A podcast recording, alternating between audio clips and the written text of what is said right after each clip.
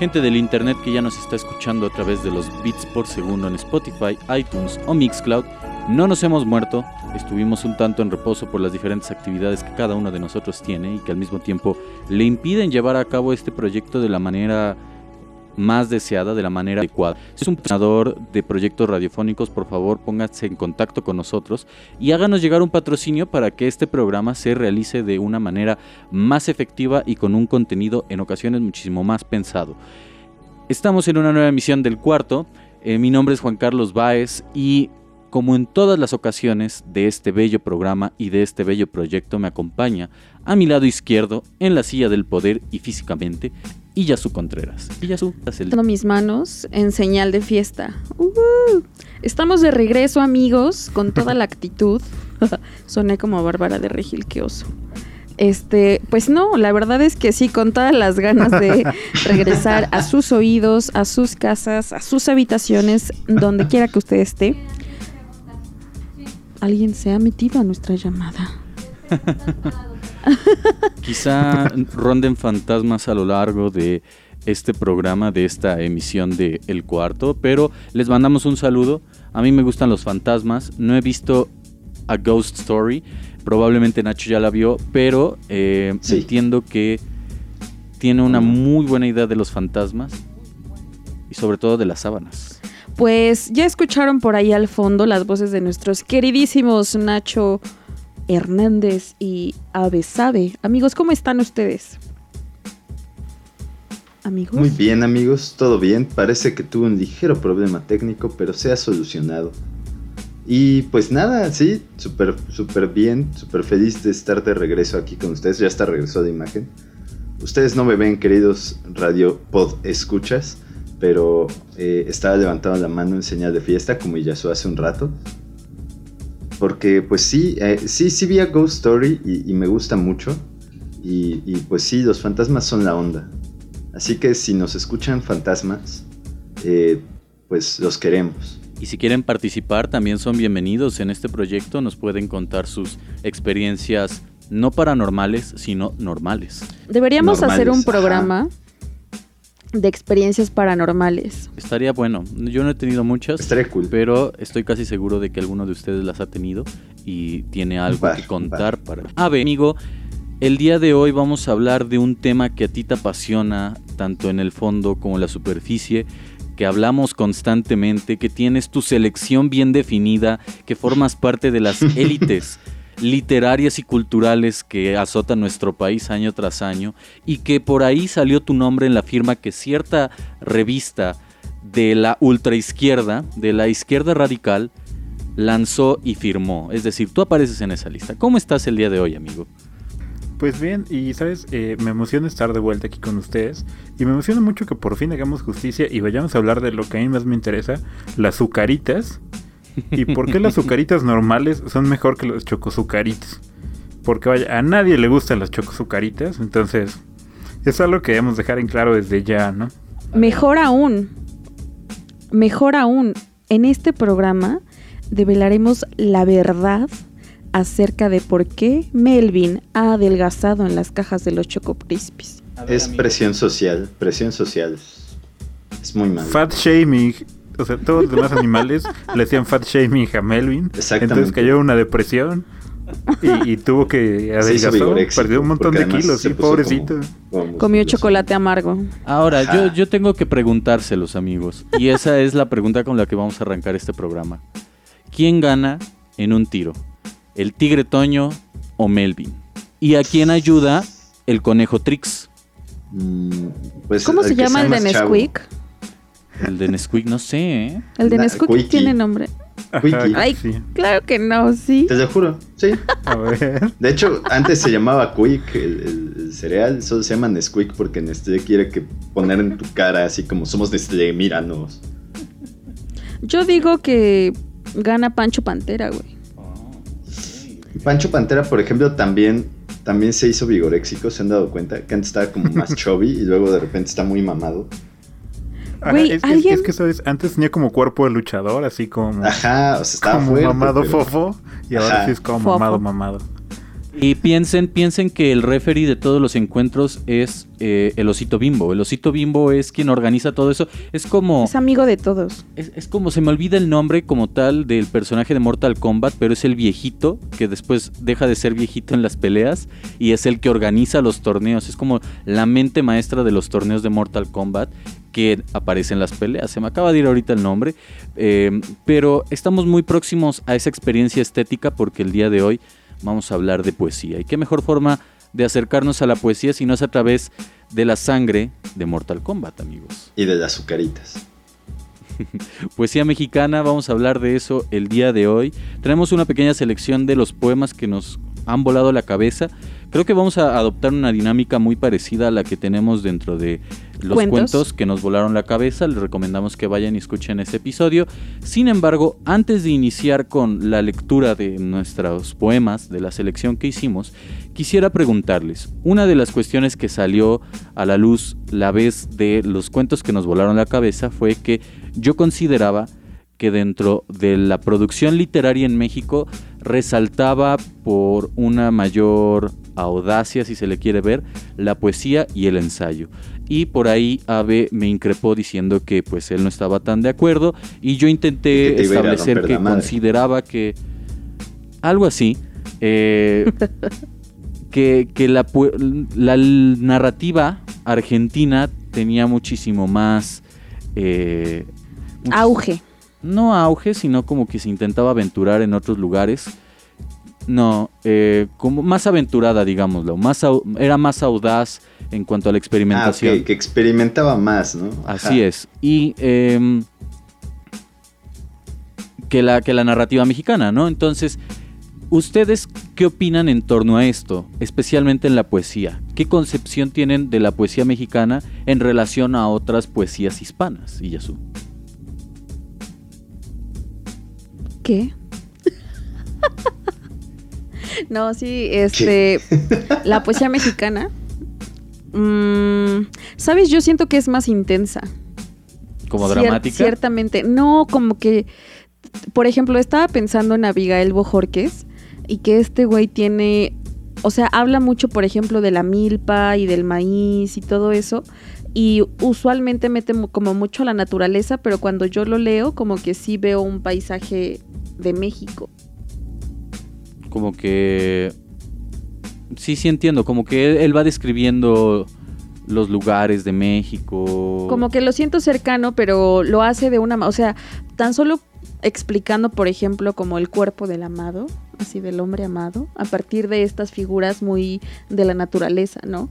Entonces se me hace como bastante, bastante intenso. Al menos, por ejemplo, las poetas que yo elegí para hoy. Dos de ellas tienen poemas, o bueno, los poemas que más me gustan son poemas súper intensos y siento también que en una intensidad, o sea, no en una intensidad de esta de, ah, no ma, qué intensa mujer o qué intenso güey que se la pasa hablando como del mismo tema. No, o sea, hablo de una intensidad profunda de temas eh, pues fuertes, ¿no? Por ejemplo, hablan mucho de la muerte también. No sé ustedes qué piensan. Pero siento que la mexicanos. muerte, ajá, es un tema constante en la poesía mexicana.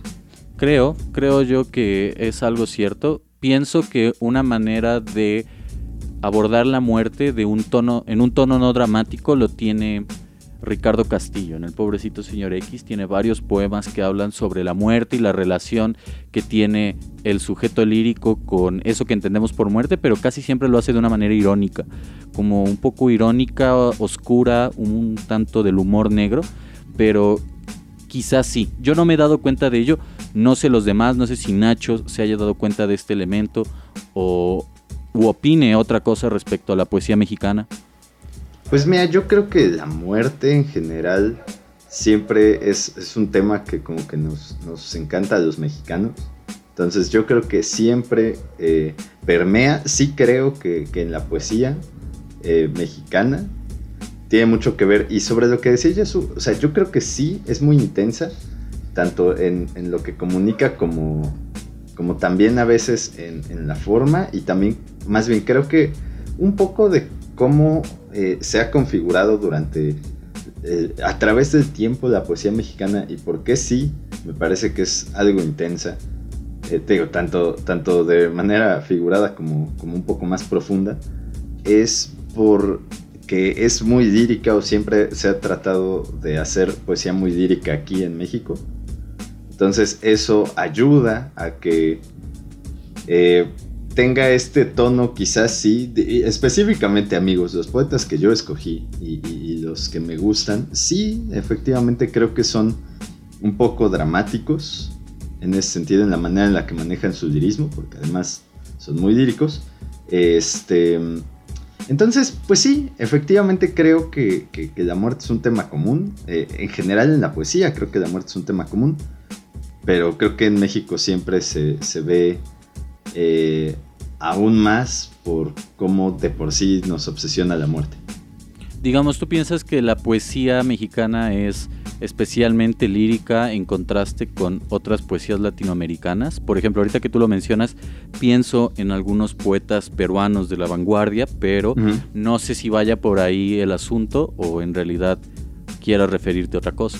No, yo creo que eh, justamente sí, y no, digo, no solo latinoamericanos, sino en, general, a pesar de que obviamente sí hay gente eh, en México que ha hecho, tratado de hacer cosas mucho más experimentales, mucho más sobre la forma, em, sí creo que en general lo que se vuelve popular en México usualmente es, lírica, más, más allá que este, más allá de, por ejemplo, gente que trata de usar más imágenes, gente que trata de, usar este, más figuras retóricas, yo creo que siempre nos vamos un poco más por el lirismo y es lo que suele pegar. Ok, estoy de acuerdo con lo que mencionas. Eh, salvo contadas excepciones dentro de la literatura mexicana, como Ulises Carrión, Jesús Arellano, eh, ¿qué les gusta? ¿Qué otro? no se me viene ahorita otro a la cabeza, quizá Jaime Reyes, que es parte de mi selección el día de hoy, sí la mayoría de los poetas son líricos o tienden a, ese lado del lirismo, ¿no? Es interesante. Pienso también, por ejemplo, en Raúl Renán y Efraín Huerta, que le apuestan a una especie de poesía mínima, eh, al juego de las palabras, sobre todo Raúl Renán por sobre Efraín Huerta, pero en general es cierto, ¿no? Deberíamos de acercarnos más a la poesía concreta del Brasil, ¿sí o no, Ave? Totalmente, amigo. pues es que fíjate que se me hace bien interesante. Eh, uno de los, de los poetas y teóricos que a mí más me llaman la atención es uruguayo, pero yo pienso que es más bien mexicano, Eduardo Milán.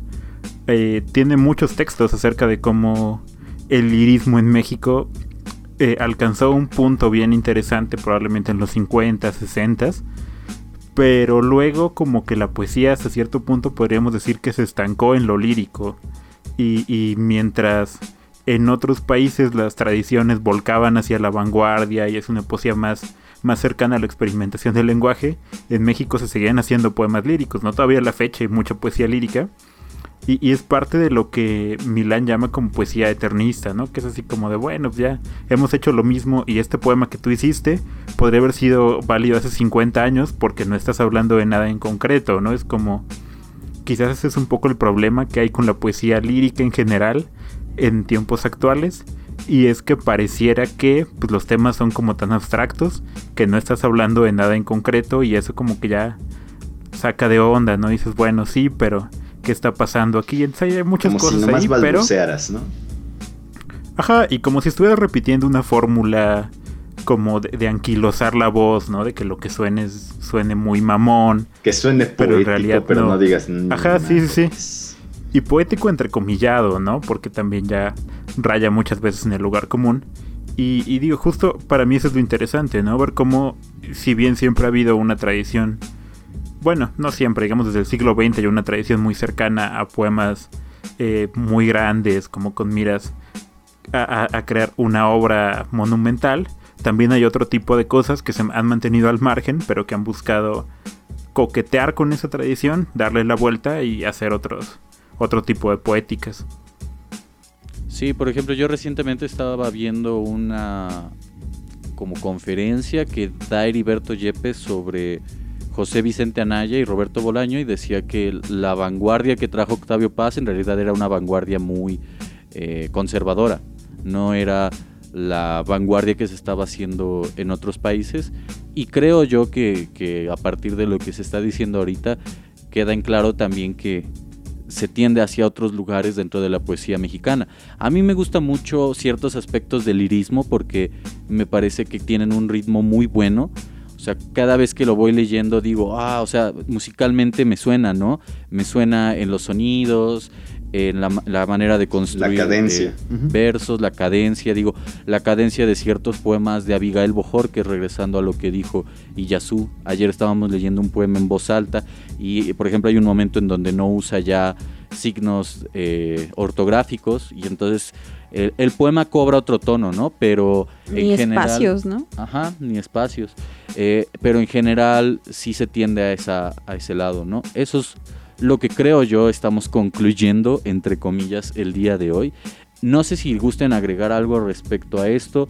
También plantear que si los poemas que van a leer, de los poetas que van a leer, son sus favoritos como tal, si tienen otros poetas favoritos más que por los poemas solos, por una obra amplia. No sé si gusten agregar algo.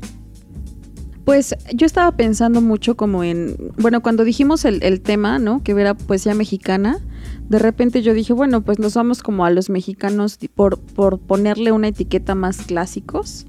Eh, pero de repente a mí también me daban ganas de traer poetas actuales, ¿no?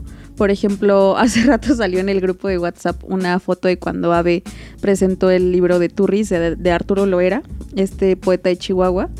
Y por ejemplo, ese de la, retórica del llanto me parece precioso también, ¿no? Entonces tiene poemas como muy, muy contundentes a lo largo de todo el libro y, así muchísimos otros, ¿no? Entonces de repente yo decía como de, mm, pues, ¿qué poetas podemos poner, no? Pero pues como Juan así fue de, yo me pido a tal y así, yo dije, ah, bueno, vamos, vamos por esa línea, entonces ya por eso yo elegí como pues poesía por decir algo como de la tradición mexicana más reconocida del siglo XX, ¿no? Estaría bueno quizá hacer nuestra recomendación de poetas actuales. A mí, por ejemplo, en las, en las clases con mis alumnos siempre me gusta mencionar a poetas que yo les digo, ¿no? Este chavo tiene 28, tiene 25, tiene 20, ¿no? Y de repente sus caras de, ¿a poco la gente joven escribe poesía, ¿no? Porque en la escuela es, como de Ajá, o sea, es de gente muerta, ¿no? La poesía es de gente muerta. Y yo les digo, pues no, chavos, ¿no? Así ya, creyéndome mucho. No, pues me gusta que la sientan cercana y eso es lo que más me gusta de la poesía. A veces es difícil ¿cómo se dice? Identificarnos, ¿no? Con ciertas cosas. Por ejemplo, estamos viendo Sor Juana, ¿no? Y súper difícil en que entiendan primero sueño, ¿no? Pues sí. Piramidal funesta y ellos, ¿what? Entonces, cuando leemos algo, por ejemplo, recién les leí unos poemas de Andrea Muriel, en su libro de A veces el amor es un cactus, que apenas este, lo compré. Y, y, pues nada, sale WhatsApp, ¿no? Sale Netflix, salen como cosas muy cercanas. Y pues bueno, eso también es la poesía, ¿no? Entonces, estaría bueno hacer nuestro especial de poesía contemporánea. De poetas, de poetas de poesía mexa.wordpress.com. Avi y yo estamos en un grupo de poesía y uno de los de los administradores que es peruano dice publicó un meme que decía algo así como una persona llorando que dice, amá, jamás me van a publicar en poesía mexa, ¿no? Pero porque pues, él es peruano. Entonces, sería bueno. es de lo que, donde me dijiste que me ibas a invitar a, y no me invitaste. Sí, pero tú sabes cómo es esto. Por favor, ya me reprochas mucho fuera del aire. Ay, cálmate. Ya no lo hagas también dentro del podcast. Es para que la gente sepa, Baez. Para que pues, la gente sepa. Yo creo que, ya lo intuyen. Que si no invitas a ella a poesía mexa, nunca la van a publicar en poesía mexa. No, pero es que yo no puedo invitar la poesía mexa. ¿Qué más quisiera yo invitar a la gente a poesía mexa o invitarme a mí mismo a poesía mexa, aunque no tenga ninguna obra publicada? No, incluso ellos especifican las obras que no hayamos pedido nosotros, no, no, no asumimos un compromiso para publicarlas, ¿no? Entonces, pues así como muchas otras editoriales, no voy a decir. Y aparte, Juan, es como de, ¿por qué no me publican en Poesía Mexa? Ah, cabrón, pues porque no escribo poesía, güey. porque no escribo. No, pero por ejemplo, en Poesía Mexa hay muchos autores que no escriben como tal poesía. O sea, que se aproximan a partir de experimentaciones entre comillas, ¿no? No me gusta la palabra, pero experimentaciones literarias a lo que quizá la poesía se atreve a hacer en lo visual. Pero bueno. Poesía Mexa, si estás escuchando, publica Baez. Ave sabe. Yo creo, yo creo que deberíamos de hacer un programa con poesía mexa y es más, hasta deberíamos de invitarlos a ellos a que hablen del proyecto. Y preguntarles por qué no los publican, sí. Me gusta. Ave. Ave, querido podescucha, es el poeta de este equipo. Por supuesto. Por eso laureado. le decimos Abraham Poeta. Es que Abraham sabe poesía. Oh. Abraham piensa en verso. Pero bueno, ¿les parece que iniciemos? Y Yasu, te cedo la palabra. Siempre empezamos conmigo, queridos amigos. Y Así me siento muy afortunada porque esta vez sí quería empezar primero. Muy bien, éxito. Funciona una de cada cuatro veces, Juan. Este, bueno, todos vamos a leerles eh, a tres poetas, ¿no? Entonces, yo voy a empezar con mi primera. La de- bueno, no sé. Sí, yo creo que como por cronológicamente. Porque. Porque sí. este, elegí primero a Concha Urquiza, ¿no? Y este, me pareció, bueno, me parece importante o relevante contarle esto, querido podescucha. Nuestra querida Conchita Urquiza murió a los 35 años, súper joven, ¿no? Y me pareció, me parece también como muy interesante que uno de sus, bueno, no mejores, no, no me gusta como dividir entre mejor o peor poesía de alguien, pero uno de los más al menos leídos lo escribió creo cuando tenía 13, el de tus ojeras, y se lo escribe a su hermana.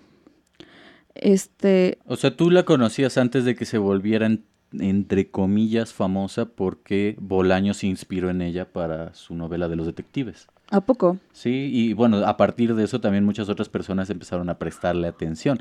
No porque estuviera totalmente olvidada, pero sí porque no había cobrado esa relevancia, ¿sabes? En el lejano 2014, cuando vino José Vicente Anaya, la mencionó en, en una de sus de una de las conferencias que dio y después yo le pregunté justo por mujeres poetas, ¿no? Entonces él me habló de Concha Urquiza y después ya indagando en internet, pues él hizo creo una un como ensayo acerca de la vida de Concha. Entonces, este, pues fue así como llegué a ella y por ella llegué, por supuesto, a Enriqueta Ochoa, ¿no? Entonces, pues así se fue como dando de la mano. Y yo siempre he dicho que he aprendido más siendo maestra que estudiante. y entonces eh, también, ¿no? Como eh, Santa Teresa, este, Sor Juana, ¿no? Influenciadas por estas, bueno, al revés, estas mujeres influenciadas por aquellas otras, eh, pues como que todo se llevaba de la mano. Entonces fue así como llegué a Concha Urquiza. Ya después Juan, por ejemplo, me la enseñó también, él tiene un libro que justo ahorita me dio para ver si lo ocupaba para leer porque se me olvidaron mis libros en mi casa. ¿Por qué no? Pero la tecnología nos salva siempre. Exactamente. Y que podríamos considerarse hermanan por esta aproximación, también entre comillas, porque no me gustaría utilizar esa etiqueta como tal, pero lo voy a utilizar por fines prácticos de poesía filosófica, ¿no? Ajá. O sea, Concha Urquiza, Enriqueta Ochoa tienen esta preocupación también muy religiosa, espiritual, si se le quiere ver, o, o en Sí, realidad más esa mística, sería- ¿no? Ándale, igual que Santa Teresa, y que bueno, Sor Y Sor Juana, Juana. Sor Juana es, eh, Sor Juana es un monstruo, literalmente, ¿no? O sea, Sor Juana tiene de todo, podía escribir de todo, a menos de que se nos haya construido un mito de todos estos escritores de los siglos de oro y del barroco, que también puede ser una posibilidad, pero para mí Sor Juana era Sor Juana, ¿no? Sí, y aparte, por ejemplo, en Conchita Urquiza tenemos esta tradición todavía muy griega, ¿no? De toda la, la mitología y así, igualito que Sor Juana. Claro. Entonces, bueno, pues sí, así fue como conocí a Concha Urquiza. A mí siempre me impactó que muriera tan joven y que haya escrito tan joven también, ¿no? Era mica de los estridentistas. Ajá, de, de, pues sí. Bueno, entonces les voy a leer el primero, que es el de tus ojeras, el que les contaba que escribió muy joven y se lo dedica a su hermana, ¿no? Entonces ahí les va, es cortito. Dice, hay en tus ojeras luna diluida y olor de jazmines y triste cantar. La nostalgia en ellas quedóse dormida, disuelta en las perlas de un dulce llorar. Cuando lloras cantan tus lágrimas, puras, los himnos sagrados que Eros formó, y hay en tus arcanas pupilas obscuras los hondos misterios que Apolo cantó. Desmayan los sueños en los tristes, rasos que mudos semejan pálidos ocasos, pálidos ocasos de riente ilusión. Mientras sus hogueras, tus labios se encienden y tus dos ojeras en tu rostro prenden el lirio azul pálido de tu corazón. ¡Qué bonito! Sí, ¿eh? Me gustaría dedicarle este poema a mi hermana. Ay, sí. No, está muy lindo. A mí me gusta mucho. Pero este, por ejemplo, está muy en contrapunto del otro que me gusta, que es como la sierva. Este es uno de los que se me hace así súper intenso, así de, de, la talla igual de Enriqueta Ochoa. Porque, por ejemplo, algo que tiene Enriqueta Ochoa, ahorita ya voy a hablar más de ella, es que no es para nada romántica y dulzona, ¿no? Esto es todo lo contrario, es amarga, ¿no? Así sus poemas duelen. Y... Seca. A mi parecer es, es seca o dura, pero sí tiene. Yo, yo me identifico. Pero bueno, este tiene un epígrafe este que se, se, llama como la sierva y dice, como la sierva que brama en las corrientes de las aguas, mi alma tiene sed de ti, Dios mío, ¿no? Es un poquito religioso. Es un salmo. Empieza, yo soy como la sierva que en las corrientes brama, sed y polvo de fuego su lengua paraliza, y en salvaje carrera con las astas en llama, sobre la piedra del casco golpea y se desliza. Corriente abajo, al borde de las aguas tranquilas, donde perennemente fluye tu rostro, manso, los que te aman beben con labios y pupilas, saciándose de eternas sobre el hondo remanso. Ciega de sol y angustia, preñada de agonía, la bestia enloquecida galopa todavía a par del espumoso rugido del torrente. Solo a veces el viento que tan de lejos vuela le dice la frescura de aquella fontezuela donde tu rostro manso fluye perennemente. A mí me llama mucho la atención la idea de, de el agua como dadora de otro rostro que no sea el de sí mismo, ¿no? Ah, sí, eso está muy, es como ondeante, ¿no? Imagínate que te asomas a ver tu reflejo y no, eres, tú. Sí, es claro, eso, eso, amigos. eso es increíble. Por ejemplo, una de las... Una de las cosas de las que estábamos bromeando dentro de nuestro grupo de WhatsApp era que Ave va a recitar todo el Muerte sin fin, ¿no? Claro, oye. el Muerte sin fin tiene estas, estas imágenes del agua como conciencia y también del agua como reflejo, de uno mismo. Como real, ¿no? Lo real y lo imaginario. Pero además el agua es, el agua fluye, el agua este cosa. Yo traje palomitas para la parte de Ave Sabe. para la muerte sin fin. Sí, pues eso me gusta y también lo de yo soy la sierva que brama, es como, verga, güey. Imagínate un ciervo bramando, debe ser de lo más, eh, no sé, profundamente triste, ¿no? Sí. ¿Cuándo hemos escuchado un ciervo? Ajá, es muy extraño. Aparte, pues, yo te lo imaginas. He escuchado un ciervo, pero. Para empezar, ¿no? Solo Bambi. Sí. Eso lo hicieron así en Bambi, amigos. No, sí, en los videos de History Channel y todo esto, Animal Planet, ¿no? Animal Planet al extremo. Hacen un Animal extraño. el club de la pelea animal nunca salió. Pero imagínatelo así como en la profundidad de un bosque y de repente escuchas un animal bramar. Aparte el verbo, ¿no? Bramar. Sí, es, es muy fuerte, ¿no? O sea, como que tiene ese sonido rudo. Bueno, eso fue muy poquito de Enriqueta, perdón, de Concha. Y antes de irme con Enriqueta, quiero cerrar con ella, quiero leerles un poquito, solo uno, de Gilberto Owen. Gilberto Owen, por ejemplo, eh, me gusta muchísimo, aunque sí me parece así como mielosón, ¿sabes? Claro. Como súper dulce. Es el, clásico, uh, no, nadie lo, o sea, lo conoces, pero no lo conoce nadie y así. Pues, pero es... Perdón por interrumpir, eh, a todos, porque todos queremos hablar de eso. Hay dos cosas. La primera, eh, cosa curiosa, en Los Detectives Salvajes, Bolaño dice que el mejor poeta de los contemporáneos es Gilberto Owen. Yo discrepo, a mi parecer. todos discrepan. Es Novo, eh, eso ya es otra cosa. Y algo curioso también es que muchos, muchos asocian a la vanguardia artística con los contemporáneos solo porque estaban al mismo tiempo que los estridentistas y yo estoy rotundamente en contra de ello porque tienen una forma más clásica. La segunda, ahorita que tú estabas diciendo sobre Gilberto Owen, que ya no entendía ahí eh, el sarcasmo de Nacho es muy refinado ah, para mi pobre cultura. Em, no entendí si decías en serio o no, pero Bolaño pone de epígrafe en una de sus novelas un verso que era de Gilberto Owen, pero que Mario Santiago Papasquiaro se lo roba. Entonces, cuando Bolaño lo pone, eh, cita que es de Mario Santiago y después le dicen, oye, es que es de Gilberto Owen. Era de Owen. Y dice Bolaño que lo estuvo buscando por todas partes y que jamás lo encontró. En un libro que yo tengo, sí aparece. No lo sé, amigos. además. Ajá. Ajá. Bueno, quiero decir, o sea, lo curioso es que si bien Owen es un poeta importante, como de la época, lo cierto es que yo creo que es de los menos publicados de todos, como de ese momento. O sea, Pues encontrar sí. un libro de Owen es difícil. Yo tengo uno que encontré en un bazar de viejo y es así como de la SEP y es como de los setentas. Entonces, como dudo, o sea, casi no hay libros de Owen. Sí, aquí Juan en su librero tiene uno, pero no estaban los poemas que a mí me gustan, ahí sí. Yo, yo, yo justo a eso me refería, amigo. O sea, como que todos los que han estudiado literatura eh, en México, o sea, han escuchado de Gilberto Owen, saben que existe, han escuchado poemas o leído poemas de Owen, pero es muy difícil conseguir material de Owen. O sea, todos lo conocen, pero al mismo tiempo es como ese gustito underground, no tan underground.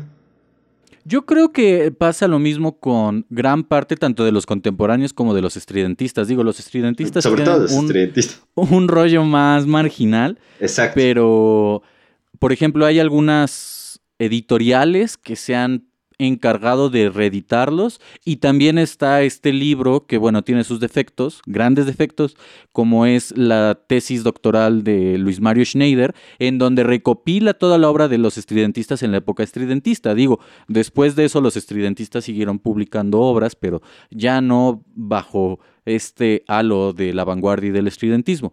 Tenemos esos, pero efectivamente casi no los reeditan. Eh, ese es un gran problema y si uno los busca en internet, no los encuentra. Yo les recomiendo que indaguen y busquen una entrevista, perdón, que le hace Bolaño a Maplesarse, Arqueles Vela y eh, Lizar Subide y platican sobre el estridentismo, ¿no? Pero en efecto también los contemporáneos sufren de esto. Yo he buscado por años los ensayos y crónicas completas de Salvador Novo y ni siquiera su poesía, ¿no? Que es algo mm, quizá, bueno, no sé, Más puede fácil ser- de conseguir. exacto, Más ¿no? accesible. Es, es- es un registro muchísimo más, entre comillas, familiar que la poesía y más vendible también, pero no, no, no los he encontrado. Pero, por ejemplo, yo sí pondría, pues este Owen también eh, fue, ¿cómo se puede decir? Compa de Villaurrutia, ¿no? Sí, eran de ellos. Y también estuvo con Federico García Lorca. Sí, Es que mira, yo tengo entendido que este hombre fue diplomático y se fue por la embajada mexicana como uno de sus, digamos, abanico de poetas a Nueva York. Y ahí fue donde conoció a Lorca. Eh, Sí, sí, sí. Owen sí pasó una temporada grande en Estados Unidos. Pero también es que Owen era como muy emo, ¿no? Entonces. Era eso- eso outsider. siempre es lo. Ajá, era, era como un poco Ted en Hot Your Mother. Ajá. Estaba ándale. clavado con, con una chica, no recuerdo ahora mismo cómo se llamaba, Uh, a la que Robin. le escribía todos sus poemas. Y, y no sé, es, es bien complicada como su relación y esa parte. Y además También- era dramaturgo igual, ¿no? Sí, sí, sí, sí. Pues sí, todo un caso incógnito, nuestro querido Owen. Pero yo tengo un librito de estos. ¿Qué editorial es? ¿Tú recuerdas? Yo no me acuerdo. es de estos pequeños... no- Libritos rojos. Sí, que publica Son de la el UNAM, Fondo- ¿no? No, el Fondo de Cultura Económica, en donde Mm. está publicado Efren Miguel Hernández, Hernández con tachas. Eh, No sé si lo han visto, son como, no son breviarios, Son de bolsillo. no, pero son chiquitos, ¿no? Delgaditos. sí, naranjas. Naranja con amarillo. Yo tengo una edición de sí sé Owen cuáles son. De esas y ahí es donde yo leí estos, estos eh, bellísimos poemas, que son dos, se titulan Bus. Yo digo Bus, es B-O-Z. Eh, y es, son dos, ¿no? Pero el primero, fíjate que es el de Bus canta su amor. Y ese sí está lindo, pero no me encanta como tanto como Bus ve dormir a Ruth, que es el que les voy a leer y que tiene una de las imágenes más bonitas que yo creo que he leído en la poesía. Dime, Ave. E- Es, es, me parece que es Voz, porque es un personaje de la Biblia. Ajá. Hace, hace referencia. Eso ajá, yo justo. tengo duda. Pero bueno, es voz, de leeré voz, ¿sale? Igual no lo dice a lo largo de la, de la lectura, pero bueno, el poema va. La isla, la isla está rodeada por un mar tembloroso que algunos llaman piel, pero es espuma. Es un mar que prolonga su blancura en el cielo, como el halo de las teguanas y los santos. Es un mar que está siempre en trance de primera comunión.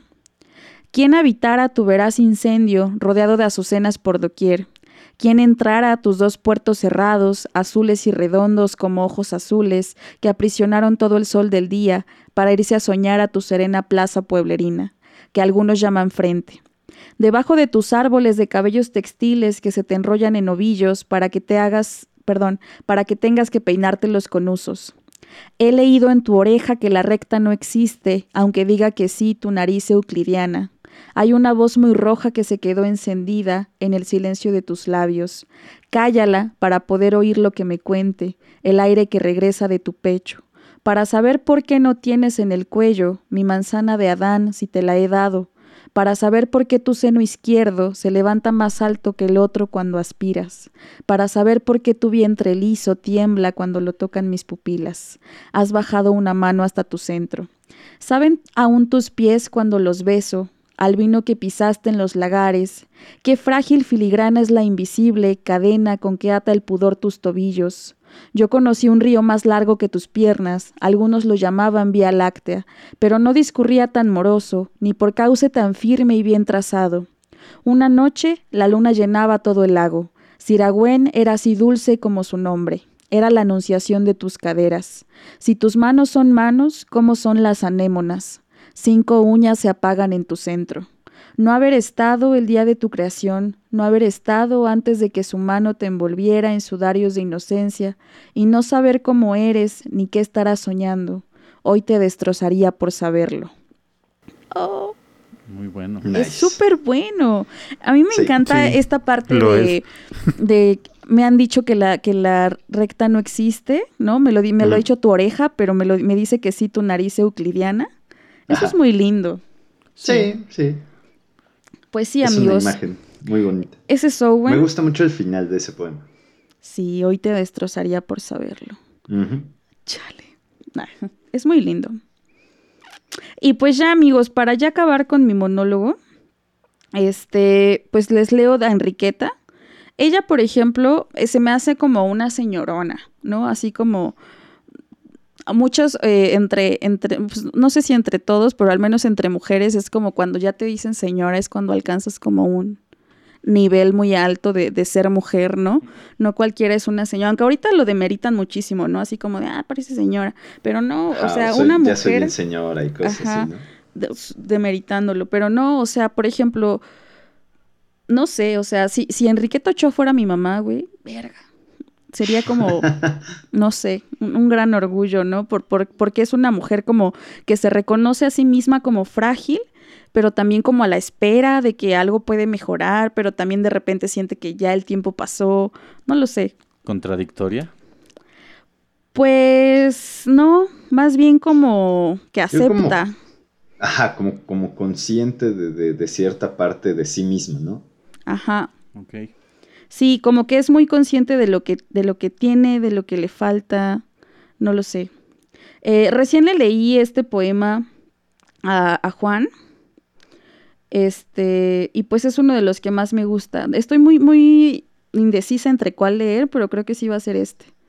Es que a mí me gusta mucho, por ejemplo, el de el, cómo empieza el de las vírgenes terrestres que aparte es como todo una figura o todo, pues sí, como en su poesía, o sea, la Virgen terrestre, ¿no? ¿Qué significa ser una Virgen terrestre? Y siento yo que lo va como, dijera Juan, dilucidando a lo largo de un montón de poemas. Y que parece también una postura política, o sea, en este afán de, de Enriqueta Ochoa de acercarse a una poesía más mística, como ya se dijo, creo que también es muy clara eh, de su o sea, es consciente de su posición como mujer y entonces a partir de esos dos temas va elaborando una poesía propia y un discurso propio también, ¿no? O sea, Las Vírgenes Terrestres me parece uno de esos poemas que tienen mucha furia, ¿no? En esa conciencia de, de su posición como mujer y me llama la atención porque efectivamente que es una virgen terrestre, ¿no? O sea, esa idea de la, de, la Virgen y de lo terrestre, creo yo que es, es el camino por el que ella empieza a, trazar su, discurso. Y que también siempre pone a su cuerpo como una especie de jaula. y, va más como, no sé si del ser mujer o... No lo sé, amigos. Nos vamos a meter en un rollo si nos ponemos a, a conversar acerca del, porqué de la poesía de Enriqueta. Así que vamos a leerla. Sí les voy a leer ese inicio de las vírgenes terrestres con un poema que se llama Introito. Y se los dedica pues a Marianne, ¿no? Que es su hija. Entonces dice, en vano envejecerás doblado en los archivos, no encontrarás mi nombre. En vano me dirás los surcos cementados, queriendo hallar mis propiedades, no tengo posesiones. En cambio, el sueño de los valles arrobados es mío, Sí. Mío es el subterráneo rumor de la semilla, también. Si me extraviara tientas en la oscuridad, ¿cómo podrían llamarme y entenderles? Llámenme con el nombre del único incoloro vestido que he llevado, el de Virgen Terrestre. Oh, wow. Es muy bueno. Sí. Este, este se me hace como de, de lo que piensan las personas que se debe ser mujer, cómo debe ser una mujer, ¿no? Dice, dicen que una debe morderse todas las palabras y caminar de puntas con sigilo, cubriendo las rendijas, acallando al instinto desatado y poblando de estrellas las pupilas para ahogar el violento delirio del deseo. Pero es que si el cuerpo pide su eternidad limpio y derecho, es un mordiente enojo andarle huyendo, dejar su temblorosa mies ardiendo a solas, sin el olor oscuro de los pinos, siempre cerrada, ignorando cómo se desgaja el surco dorado ante la siembra, de tumbo en tumbo, cerrados los sentidos y alumbrándose a medias. Yo siempre entendí esa parte como una aproximación, o sea, sí del deseo carnal, pero como de la imposibilidad que se les eh, marca en ocasiones a las mujeres de realizarlo, ¿no? O sea, como cierta Sí, de- satisfacción. de pero no, ¿no? no sé si sea mi interpretación o si vaya por ahí, ¿sabes? ¿Tú qué opinas? Mm, pues sí, es que lo que... Más, más allá, ¿te acuerdas que, que hay un poema que dice, eh, hay, algunos, hay, al- hay algunos que nacimos para morir en su propio cuerpo? Entonces, habla muchísimo, siento yo, o esta es la interpretación que yo le doy, sobre el no poder nunca eh, proclamar lo que tú deseas, ¿no? Porque tienes un cuerpo, porque este cuerpo tiene que, que ser de cierta forma. Ajá, porque te limita a alguien y no puedes expresar realmente tus Exacto. deseos. Y, y aparte siempre es como una mujer que siente la muerte acá respirándole en la nuca, ¿no? Entonces es muy intenso. Y pues sí, léanse Enriqueta Ochoa, material eh, de lectura de la UNAM en, en línea tiene pues muy buenas cosas sobre ella. Y en Spotify hay una lista de, de ella, o sea, leídos por ella, todos los poemas de las vírgenes terrestres. Muy bueno, ¿no? A mí me encanta escucharlo porque aparte el tono que ella le da, uno, uno pensaría que es un estilo como muy pita amor, ya saben, así como de, oh, no. O sea, Enriqueta Ochoa lee como súper calma y así letra por letra. Me gusta mucho, entonces pues nada, vayan, escúchenlo y si pueden, pues escuchas, nos cuentan qué les pareció. ¿Quién sigue? Yo digo que vaya el queridísimo Nach. Nach. Ah, espera, ese soy yo, ¿no? Nach. Sí, amigo, a menos de Este, que claro, eh, claro. ¿Es eso o tenemos una, una conexión con el rapero español? Pero... Quiero decir, sí, soy yo, soy yo. eh, no, no soy un, un Amigos, alienígena. Pensemos que, que después de la poesía visual, la poesía más transgresora de este siglo XX ha sido el hip hop. No hay de otra. De hecho, Abraham y yo estamos haciendo nuestro grupo de hip hop eh, que se va a llamar eh, el grupo... El grupo... Ya cuando empiezas con el grupo, ya es que ya valió madre tu nombre. El grupo de la Basta, amigo. Es que es un- un- una intertextualidad con la banda Bastón. Muy bien, me agrada. Muy bien, amigos, pues yo tengo justamente en, en esta idea, en esta tradición que yo decía al principio, saben que es que, o sea, hay, yo creo que hay una razón muy específica por la que en México se hace mucho lirismo. Y es porque es padre, está bonito, o sea, y ese es el punto a veces, con la razón por la que siento que, como decía Abraham, se ha estancado mucho está bonito y por lo tanto todo el mundo ya interpreta que si suena así o si tiene este tipo de, de construcción, ya es poesía, ¿no? Ya pasando a la gente que quiere que a fuerza rime, pero por ejemplo la gente que escucha un poema lírico, que lee un poema lírico, es como, ah, claro, esto es poesía, aquí ya yo lo entiendo, se, se escucha poetoso, por decirlo así. Entonces, eh, pero, pero sí hay una razón, es decir, hay, hay poetas increíbles que, este, que obviamente lo usan y que eran maestros en esto. Yo escogí a tres poetas que me gustan mucho, que creo que efectivamente, por, por cuestiones personales, creo que me gustan bastante y que sí son medios dramáticos, debo, debo reconocer, eh, de distintas maneras. Eh, entonces, pues quiero empezar con Rubén Bonifaz Nuño, amigos. Rubén Bonifaz Nuño. Claro. Porque, porque es, eh, justamente, eh, decía hace rato el Abraham, ¿no? Que que es que Owen era medio emo, pues Bonifaz también, ¿no? Entonces, pues tiene, tiene un poquito esta, esta cuestión. De hecho, quería, no estoy seguro, así como decía Yasu, afortunadamente los amigos de la UNAM, cuando no tienen los libros a la mano de, de ciertos poetas, eh, el material de lectura de la UNAM tiene, tiene los archivos. Patrocínanos, este- UNAM. Sí, UNAM, por no, favor. que nos, que nos manden por favor los folletitos impresos que hacían del material Ajá. de Sí, lectura. eso sería súper cool. Estaría muy cool. Sí, porque estos, estos de material los vendía, los tenían impresos. Exacto, yo me compré dos de- en 10 pesos, uno de Gonzalo Rojas y uno de César Moro en Sonora. Saludos a ese señor que vendía muy buenos libros en Sonora. También me compré uno de Bertrand Russell de siglo XXI editores en 20 pesos, creo. Ahorita les paso la dirección de Juan por si quieren venir a saltar su hogar. Sí, exacto. Siempre- siempre- Grandes precios, amigo. Siempre y cuando no, no tomen los libros que están ahorita mismo en la mesita del inicio, creo que todo está bien. Lo sacó, güey. justo eso. Le- Justo eso. Eh, eh, es por los que voy a ir, amigo. Güey, les no voy a contar una anécdota rapidísima. Cuando empezó, no sé, como la paranoia de que algo malo podría pasar, güey, Juan agarró todos sus libros de Bolaño, los metió en una maleta y los puso en el, en el closet, así como listos, así de que si algo se inunda, alguien muere, Están el mundo un se acaba, Con estos libros de Bolaño. se los lleva en chinga, Es que, güey. güey, son, son la colección de anagrama, entonces no solo es una un gusto estético o no sé cómo gusta O sea, güey, no el acta de nacimiento, no sus No. documentos de identidad, o sea, los libros de No, no. Bolaño. Miren, si el mundo se acaba, Con eso es- se va a identificar. el, si el mundo se acaba es cierto que los libros de Bolaño no van a valer, pero si mi casa se incendia y me quedo sin dinero, la colección de anagrama en Bolaño sí vale. Es la herencia de nuestro es- hijo. Puede, puede identificarse porque cuando lo vean, todo el mundo con víveres y así, es un güey con una maleta con libros de Bolaños. ¿Cómo va eso? Probablemente sea una bolsa porque para ese momento ya habré vendido la maleta. Nacho, muy probable, Nach, amigo. te escuchamos, amigo. empieza a Muy rapear, bien. por favor. Entonces, eh, escogí, obviamente, el poema de Rubén Bonifaz Nuño, que todo el mundo conoce. Iba a escoger otro. Me gustan muchos, y de hecho me gustan muchos de los que están aquí en el material de lectura de la UNAM, pero tengo que leer este, es muy necesario, así que ahí les va, amigos.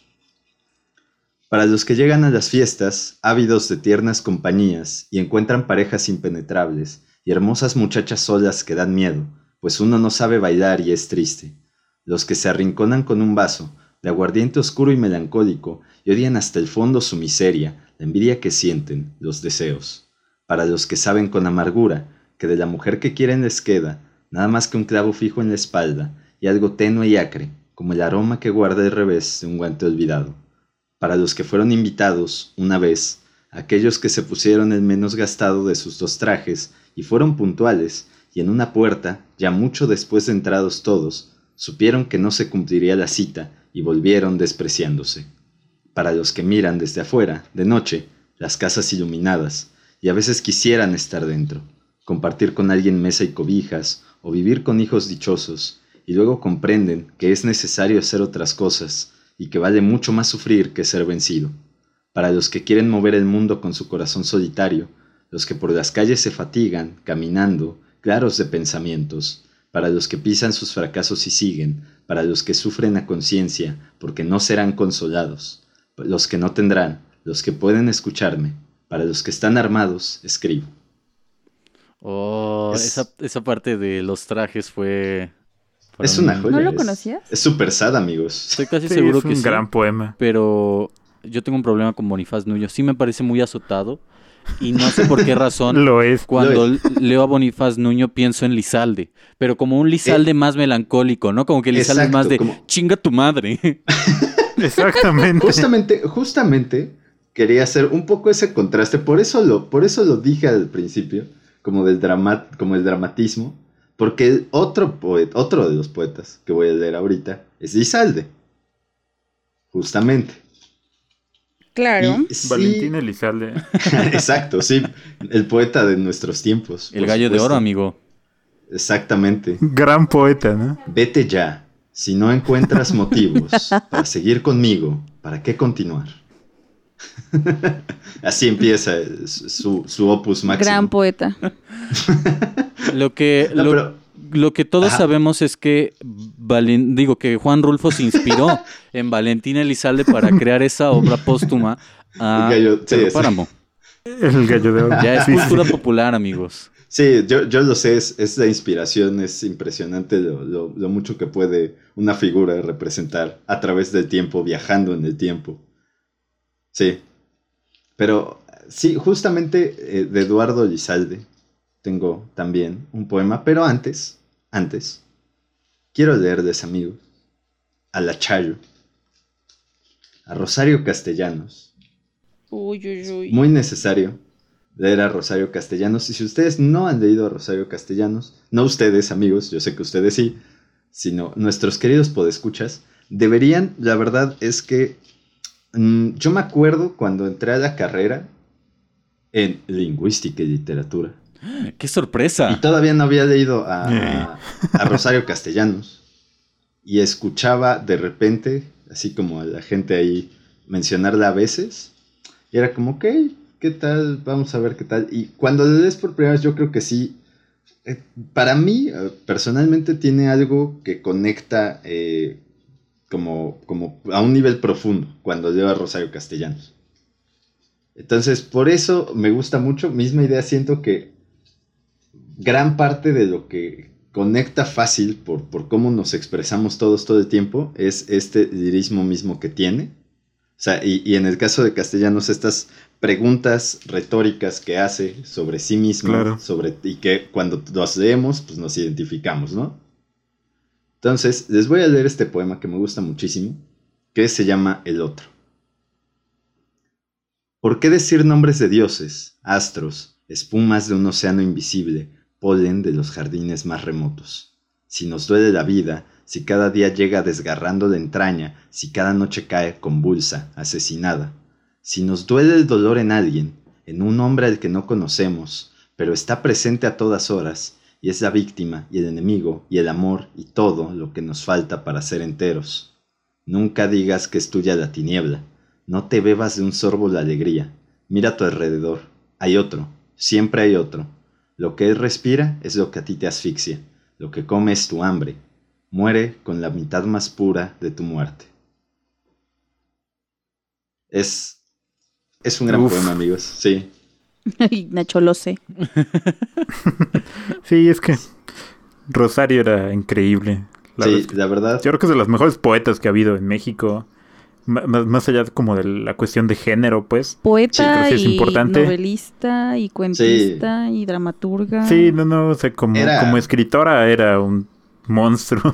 Tengo ganas de leer mujer, mujer que sabe latín, que son una serie de ensayos. Ensayista. También. Todo. Era, Era, era impresionante, amigos. diplomática. También. Sí, sí, sí. También, este, obviamente era maestra de la UNAM. Sí, de todo. ¿Te imaginas todo. que hubiera sido tu maestra? No manches. ¿Cómo habrá sido de maestra? No sé, como Nicolina. No lo sé. Pero yo creo que de cierta forma. También se me hace dura. Sí, o sea, se veía sí, que era como. sí. Y, y incluso si ves sus fotos, a mí me, me encanta ver sus fotos de cuando era como mujer adulta, pues, quiero decir, o sea, no, no, no cuando era necesariamente joven, sino Ajá. ya cuando se ve que era catedrática de la UNAM, que sale acá fumando, Ajá, así como en pose de, ruda, ¿no? de te voy a romper la madre es- mientras te leo un poema. perro. Mientras Sí, te sí. leo un poema que- y sostengo mi copa. Ajá, sí, Sí, sí, sí. ¿sabes? La verdad es que sí se ve que tenía un carácter bastante fuerte.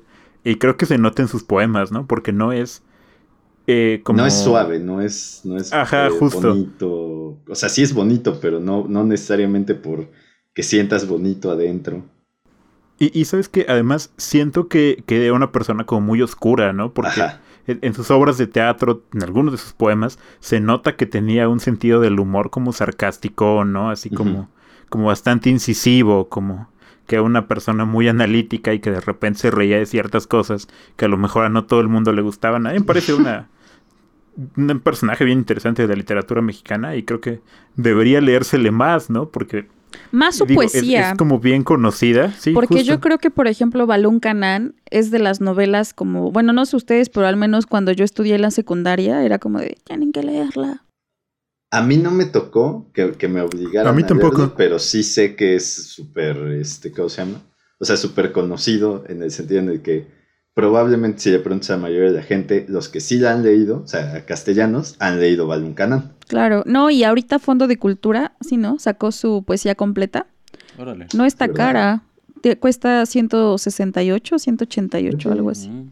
No está mal. Guau. Fondo de Voy a cultura probablemente. Económica realmente. Patrocínanos. Aparte, Y bueno, amigos, ya para, para que puedan continuar eh, de- con Sin la, mí. la interpretación de rap de, de Baez y de Abraham, buenísimo. van a, no sé si ustedes lo escucharon, pero van a leer Muerte sin fin completo, pero rapeando. Sí, con bases musicales de fondo y aparte le vamos a poner Sí, voz sí. de Loquendo. Ajá, exactamente, sí. Y, y Juan va a poner de fondo unas mezclas así con audios que encontró en toda la internet. Entonces Mis palomitas ya se están enfriando. Audios Ya, de ya, Bolaño, voy, ya voy, ya voy. particularmente. Audios de Bolaño. Entrevistas de Bolaño intercaladas con la muerte sin fin y unos versos de ave eh, con sonidos de construc- construcción y bases de hip hop. Me Wait suena bien. Fonca, amigos. danos un premio. Da- sí, Fonca, danos, una bequita. danos un, eh, Ya, un cabrones. puesto burocrático. Fonca, nosotros somos el Fonca. Muy bien, muy bien. Entonces, Lizalde. No Valentín E. Lizalde, sino E. Lizalde.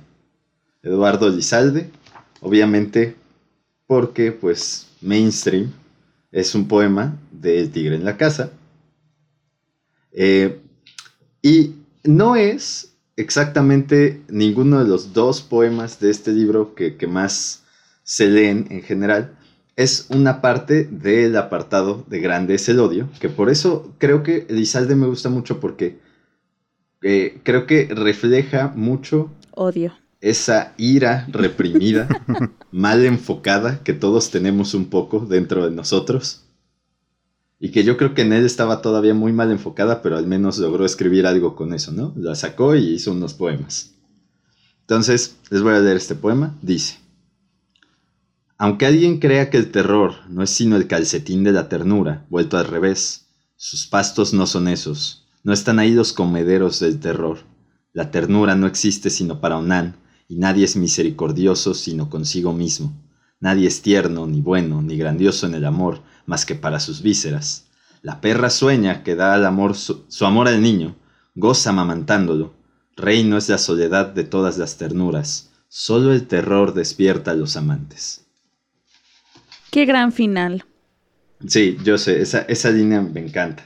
Yo tengo... Es que es, es muy contundente Lizalde, ¿no? Bueno, Sí. sí siento que... Yo tengo un, un gran problema porque creo yo que lo describiste de una manera muy fehaciente y me gustan mucho los versos del primer poema de, de Grandes el Odio, bueno, de esa sección del poemario, Sí, sí, que empieza. en donde dice que eh, las revoluciones nacen del odio, ¿no?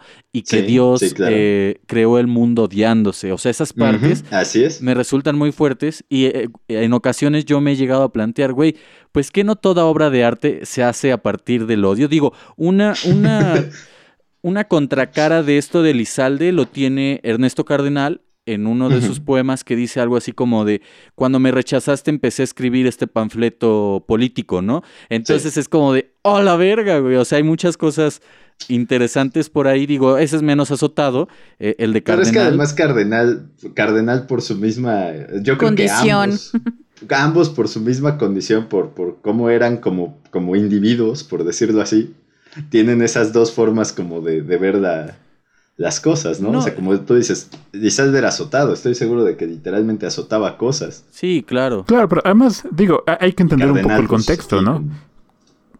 Cuando Lizalde escribe El tigre en la casa, o sea, que todos sus poemas, pues, su esposa se suicidó, Sí, ¿no? Llevan seis meses de Estaba casados. muy emputado. Eso debe ser un trauma durísimo Sí, sí, sí. y que despierta una cantidad de, de emociones, eh, entre ellas probablemente el enojo y el odio Sí, como de hecho está hacia uno mismo, muy fuerte, ¿no? Yo, yo no me imagino lo que debe ser que te cases con alguien y a los seis meses suicides. Sí, Sí, te, te vuelves Está loco muy por lo menos. Oye, pues todo este, este verso feo. con que termina de solo el terror despierta a los amantes. despierta a los amantes. Qué fuerte. es.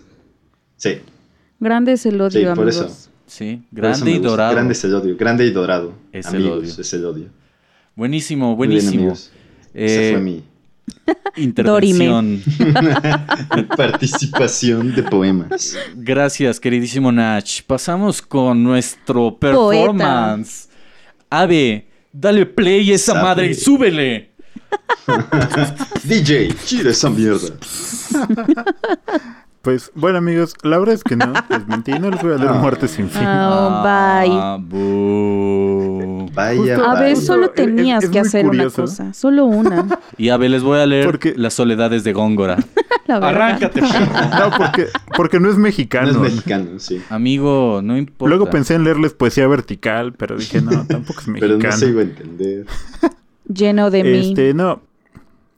Este, justo eh, estaba pensando como en poetas que, y poemas que me han volado la cabeza, particularmente mexicanos. Y sí pensé en Gorostiza, porque me parece uno de los grandes poetas.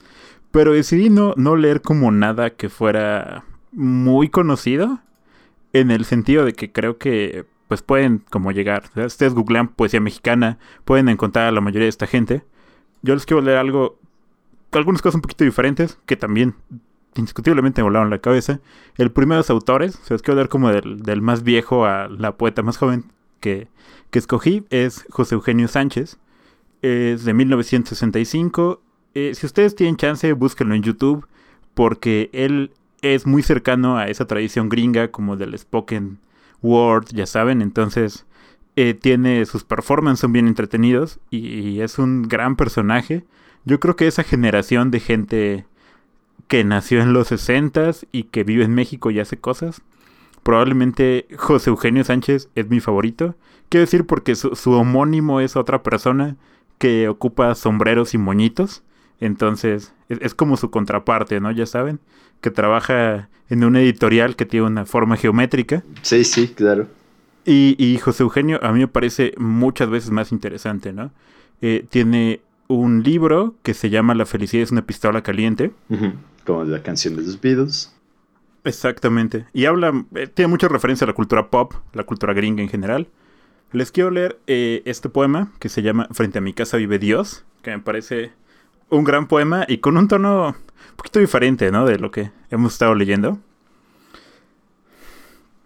Y dice, en una casa muy grande que tiene un inmenso jardín donde viven todos los gatos, el jardinero de la casa de Dios es un tipo musculoso que trabaja sin camisa, y de vez en vez vemos a Dios en calzones escuchando música en su cochera, o abrazando como Dios a una muchacha, que lo abraza de la única manera en que se puede abrazar a Dios. Dios observa a los gatos que persiguen el amor y las cucarachas, y con un gato restriega las plantas, cierra las puertas, revisa la correspondencia o escorcha una polvorosa botella. Así todos los días, hasta que un día y de pronto desaparece. Una ambulancia fuera de su casa nos hubiera dejado un poco más claras las cosas, pero no, solo se esfumó y ya. O los gatos le dijeron, lárgate para siempre porque no has hecho nada bueno. O durante su siesta, las cucarachas se lo comieron. Órale, Muy bueno. me gustó mucho. Interesante, ¿no? Todo, todo lo de José Eugenio tiene un tono así como, ¿Y él como de raro. dónde? Él es de Guadalajara. De. Creo que in- incluso es como de. Ajá, sí, sí, es de Guadalajara. Creo que todos, De a todos 1965. se nos olvidó mencionar de dónde eran nuestros poetas. Sí. Sí, yo, yo realmente no lo iba a hacer, pero sí, no. Creo que sí es No importante, ¿no? Por ejemplo, a ver, de, de recuento rapidísimo, ahora que Abe lo mencionó, Enriqueta es de Torreón, ¿no? Owen es de Sono- Sonora, Sinaloa, Sinaloa. No sé. Sí, Sinaloa.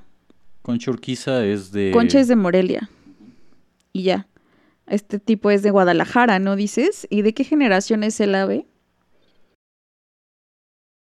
Eh, pues digo que él nació en el 65, entonces. Entonces en los Ahí- ochentas, ¿no? Es cuando empezó. Ajá, ajá. Sí, más o menos. Su primer libro sí es como esa época. Está muy bueno, me gustó. Abe. Eh, ¿Qué más? El siguiente poeta al que les quiero recomendar es a alguien que murió bastante joven, Sergio Lobo. Eh, ya saben, nació en el 82, murió en 2014. Vivió bastante poquito, ¿no? Pero a mí me parece uno de los poetas más interesantes. A mí me gusta mucho lo que hacía. eh, justo en, en esta onda como de hablar de, de otras identidades, ¿no? De, de la cuestión erótica, pero de otro tipo de, de sexualidades. lo de Sergio Lo me parece bien bonito. Y más allá de, de, de esa parte, creo que en, en, cómo construía su poesía, en las imágenes que tenía, en sus metáforas, en todo lo que hacía, era, bueno, para mí es uno de los poetas más interesantes que se pueden leer. Eh, se pueden encontrar sus libros en el fondo de repente también. Lo de Sergio Los es un poquito Difícil. más complicado de encontrar a veces, pero creo que en internet está casi todo. Poesía mexa. Entonces, en Poesía Mexa justo. de ahí, ¿no? Sí. De, de hecho, casi todo lo que les, voy a leer está en Poesía Mexa. Tanto lo de Mexa, José Eugenio Sánchez está en. Poesía Mexa, como lo de Sergio Lo. Y bueno, siguiente poeta también. Eh, y este poema de, de, de Sergio Lo a mí me parece precioso, ¿no? Eh, casi no ponía títulos, que es algo bastante como de su generación y una generación más para acá. La onda de no poner títulos, sin signos de puntuación, cositas así. Y dice, su cuerpo no era lo importante. A decir verdad, solo me gustaba cuando yo estaba ebrio. Tenía las piernas delgadas, las rodillas gruesas, un tatuaje mal hecho en el tobillo y un vientre, cómplice de años y años de cerveza. Tenía el cuerpo de un adolescente envejecido y en la oreja un arete pasado de moda. Sus manos eran torpes como su lengua tartamuda y los ojos, al primer trago se empañaban. Su barba, y con esto termino, únicamente le crecía los martes y sábados, pero no siempre. No, su cuerpo no era lo importante. Muy bueno. Nice. Es, es, es muy bonito, ¿no? Bueno, a mí me parece que, que era un poeta muy, muy fuerte, no sé. Es una lástima, en verdad, que, que se haya que se haya muerto y no haberlo conocido también me parece una lástima. Pero bueno, aparte- eh, están sus... Perdón por interrumpirte, que aparte murió de una cosa que cuando yo lo supe me resultaba imposible de imaginar, ¿no? Por un cáncer en la rodilla, según yo entiendo. Wait, wait. Sí, sí, sí, sí. Cáncer en la rodilla. sí, un cáncer en la rodilla. Específicamente en la rodilla. Tengo entendido que tuvo problemas en ¿Como la tumor? rodilla, algo así, como un tumor, Ajá. y falleció joven, efectivamente, y creo yo que es de los poetas que eh, la comunidad LGBT que escribe literatura, o sea, si pudiera entrar la, la clasificación de literatura gay u, u homosexual, ha recobrado eh, en los últimos años. Yo he encontrado varios trabajos que tienen a Sergio Lo, al menos de epígrafe, entonces eso también me resulta interesante. Sí, sin duda. Y, y vaya, yo, yo creo que vale la pena leer gente joven y bueno, aunque lo propiamente ya está muerto, igual todavía entraría como dentro de la categoría, ¿no?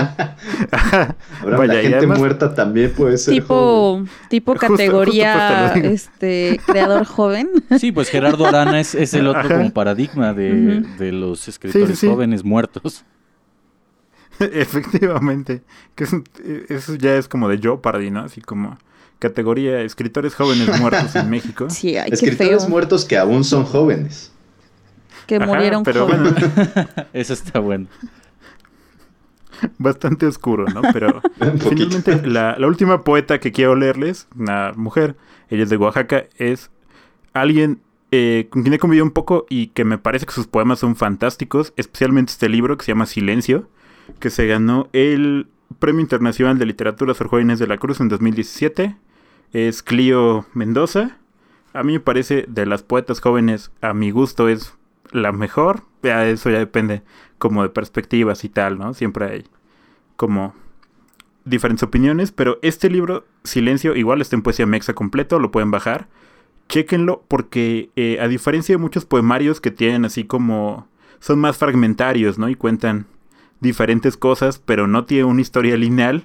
Silencio sí tiene una especie de historia y un hilo narrativo muy fuerte acerca particularmente del tema del campo, del tema de las mujeres, del papel de las mujeres dentro de la cultura indígena. Entonces es súper fuerte y súper interesante, ¿no? Les voy a leer esto, que es de la primera parte del libro. Es poesía en prosa, lo cual se me está bien interesante porque en este libro va mezclando prosa y verso.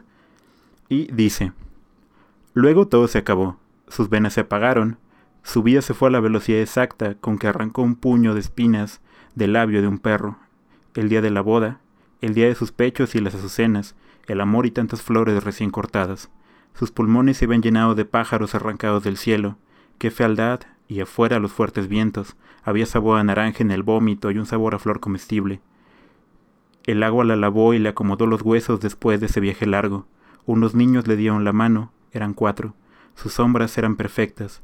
Caían en el mar que estaba sosegado y oleoso como el vómito de un santo en ayuno, como la saliva limpia de un recién nacido.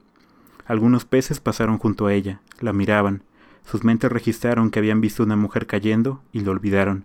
Los niños entraron con ella en el mar, o lo que ella soñó que era el mar, porque mientras estuvo viva, 29 años, solo había sabido del mar imaginándolo en las nubes, de una sierra maciza y estéril. Ay, qué fuerte, creo que me llegó un poco. Es, es muy bueno. Es, además, este libro tiene esos momentos en los que lo lees y es como, güey, ya no quiero seguir leyendo esto. Porque tiene cosas así, imágenes muy fuertes. No sé, a mí me parece que toca fibras muy sensibles y que por momentos sí te hacen decir ya, por favor. Yo, yo incluso me tardé un rato en leerlo por eso, porque, no sé, leí un rato y era como, ya no puedo seguir leyendo esto, sí, sí, es muy fuerte lo que me estás contando. Porque justo creo que lo toca de una manera como, como bastante delicada, ¿no? En el sentido de que, si bien habla, está hablando de algo muy fuerte, lo hace a través de una mirada sencilla y, y que te va construyendo poco a poco las imágenes, como... ¿Sabes, sabes Como qué de me, lejitos, qué me ¿no? gustó mucho? Por ejemplo, que obviamente va, con, va narrando, tú mismo lo decías, tiene una narrativa en lo que, en lo que va, este, va entremezclándola, narrativa tradicional en prosa, con versos, y sobre todo eso, creo que eso me gusta, que, que va llevando eh, el hilo narrativo y de repente te atiborra de imágenes, imágenes fuertes, imágenes que, que tienes que, que cuando las lees o las escuchas en este caso, tienes que, que pensarlas, o sea, en tu mente aparecen y son fuertes y además te atiborra de ellas. Entonces es demasiado, o sea, sobrecarga los sentidos. Como oscuro, creo yo, como un poco también Ajá. húmedo en ocasiones, una especie de oscuridad húmeda rara. Sí, sí. Y no, no es albur. Tétrico, no sé. Sí, no, no, Oye, definitivamente viejo. no. Amigo, todo se puede malinterpretar en esta vida y mejor lo aclaro. Sobre todo, ¿sabes cuándo se puede malinterpretar todo? Cuando dices después, no es albur. Ajá, La magia del lenguaje mexicano, amigo. Sí, eso también es poesía mexicana. Poesía mexa. Gente, sépanlo. Poesía mexa. Poesía Mexa 2.0. muy bien, amigos. Pues, si no hay nada que agregar por su parte, procedo. Adelante, mi amor. Muerte sin fin, ¿no? Rapeado. Eh, Canto en Dios Mineral, amigo, e instalación hecha por Jorge Cuesta en, en espíritu. De hecho, él es el fantasma que está dentro de este podcast. Viola. Y Eso es Ola en fantasma. así es. No, amigos, pues yo voy a ser un poco señor. eh, ¿Cómo podría decirlo? Un poco señor. Señores frustrado. tradicionalistas. No, no, no tradicionalista. Señor frustrado. O sea que Señor sí. romántico. cree- Señor romántico. que cree en la conspiración literaria a partir de decir, ¿por qué no le dieron más atención a este tipo de poetas? Ya saben, ¿no? Ya. A Eh, el típico, a el típico O sea, vas a ser Señor, Juan Carlos. señor necio. señor necio, llamémosle señor necio. Yo creo que a partir de ahora ese será mi seudónimo, señor necio. Eh, En Twitter, ponte en así. Twitter, me lo voy a cambiar en Facebook, pero voy a, Señor. Voy a leerles a tres poetas que conocí gracias a el editor de Malpaís Ediciones, le agradezco bastante, aunque también conocí a- al editor de Malpaís Ediciones porque me interesó en su momento José Vicente Anaya, creo que es uno de los poetas que también experimentaron con el espacio visual dentro de la poesía y experimentó con otras cosas, eh, él tenía una poética también muy marcada, eh, más vanguardista en ese sentido, y... eh, en algún momento yo busqué acerca de su libro más famoso, El Hikuri, y encontré este artículo escrito por Iván Cruz Osorio, en donde menciona a otros poetas underground, entre comillas, de los 70, que publicaron, pero que el canon poético dejó a un lado posteriormente, ¿no? Eh, voy a ir no del mayor al menor, sino más bien del menos intenso, digo, del más intenso al menos intenso, y voy a arrancar con uno de mis poetas favoritos, que creo yo está muy en la tónica de poetas como Efraín Huerta, muy lírico también, pero en ocasiones más fuerte, más desgarrador. Estoy hablando de Jaime Reyes, él tiene un poemario muy famoso que ganó el premio Javier Villaurruti en su momento, que se llama eh, Isla de Raíz Amarga, Insomne Raíz. Eh, el nombre creo que lo toma, o bueno, yo lo interpreté así, de un poema de Efraín Huerta que se llama La Raíz Amarga. Él es de la Ciudad de México y después de eso se embarcó en otros proyectos contra el lirismo. Creo que Ave puede eh, afirmarlo ahí con, con, la canción de Logro y con otro poema poemario posterior em, que se llama eh, Un río, me parece, no, no estoy muy seguro. Pero eh, el poema que les voy a leer es de Isla de Raíz Amarga, Insomne Raíz. Creo yo que, en estos poemas empezamos a ver esa transición del lirismo, al menos en los primeros poemas, en comparación a lo que sigue dentro del mismo poemario, y esto se llama Desde la rama más alta de esta gloria. Es un poco largo, pero intentaré leerlo lo más rápido posible y también lo más legible. Em, y dice, no rapeando. Así. ¿Quién me tiene una mano?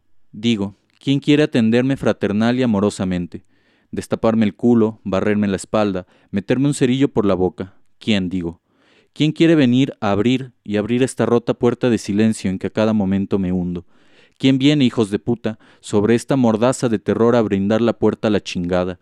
Pues quiero decir que estoy loco, es verdad, y que mi silencio es un silencio pagado con vergüenza, un cotidiano castramiento de amor y orgullo en el que esto, el amor, no es sino la sucia parte de un árbol derribado, pues quiero que vengan los amigos, Nacho y Marisa, Sonia y Pepe, y todos los hijos y los gusanos que me rodean, para que vean, sí, para que puedan ver cómo esta columna de fuego, ensimismado, brota solo y único el alarido de un corcel destrozado por el humo.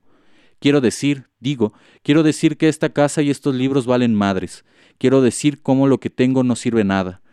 Digo, quiero decir que soy el monosabio y el titiritero de la muerte, y que cumplo perfectamente con todo y de nada puedo evadirme. Doy los centavos y la sangre y las fuerzas y el cansancio y las nalgas y la sangre a mis hijos y a los periodistas y a todos los que vienen a llevarme. Cumplo con todos, véanme, soy feliz, salto de alegría, estoy cansado, e insisto en colgarme desde la rama más alta de esta gloria. Insisto también en ser el que todo lo ve, el que nada lo adivina, y sé que quiero, soy, a veces, el que alguna vez han traicionado, pero nada de esto me duele, no me quejo. Soy feliz, véanme. ¿No soy feliz? ¿No estoy riendo? ¿Qué tiene esta cara de imbécil que no tenga yo? ¿Y qué el cabrón comerciante de la esquina o el que se vende por semana y no viene ya esta noche a descansar? Nada, ¿verdad? ¿Verdad que nada? ¿No es cierto? Díganmelo. ¿No es cierto? ¿No es esto verdad? ¿No es esto no es esta la felicidad que yo quería y en la que me he venido a empantanar? Solo que, a veces, digo, a veces uno piensa y calla, y nada puede decir, uno siente miedo del trato de la gente, del asfixiante cariño, y bueno, uno no sabe, es cierto, pero todo esto es, todo esto vale, todo esto va a ir a chingar a su madre. Órale. Es uno de los poemas más intensos y que a mí me gustan mucho porque interpreto esta imposibilidad en ocasiones que tenemos del hablar y de que el hablar funcione de algo, ¿no? Es es uno de los poemas que más me gustan. Después de eso, el poemario se torna raro y también se vuelve como esta cuestión de prosa y parece muy apocalíptico el asunto. Y después regresa y parece todo destruido. Pero se lo recomiendo. Se los voy a compartir en algún momento porque en un absceso de locura decidí transcribir este poemario, uno de Orlando Guillén, uno de Raúl Garduño. Bienvenidos al cerebro de Baez. El pobrecito señor X de eh, Ricardo Castillo y unos poemas de José Vicente Anaya. Eh, ahí los tengo en PDF. Cosa curiosa, después me encontré el de Ricardo Castillo y el de Orlando Guillén, no así el de Jaime Reyes y el del siguiente poeta que les voy a leer, que se llama Raúl Garduño. Eh, este poeta es de Chiapas, casi no tuvo mucha, mucho auge en su momento. digamos que se volvió una especie de, de escritor local. Tiene dos libros que yo, a los que yo me he acercado. El primero de ellos, poemas, que publicó eh, el Conaculta, bueno, Conaculta, junto con estos otros poemarios que ya mencioné, el de Ricardo Castillo y el de Orlando Guillén, en estos materiales, no es materiales de lectura, lecturas mexicanas. No, eh, los, los, plateaditos. Sí, los de colores, en donde también se publicó a Josefina Vicens y demás. Eh, y este es el poema con el que abre el poemario. No lo voy a leer todo porque es larguísimo, pero sí les voy a leer eh, algunas partes.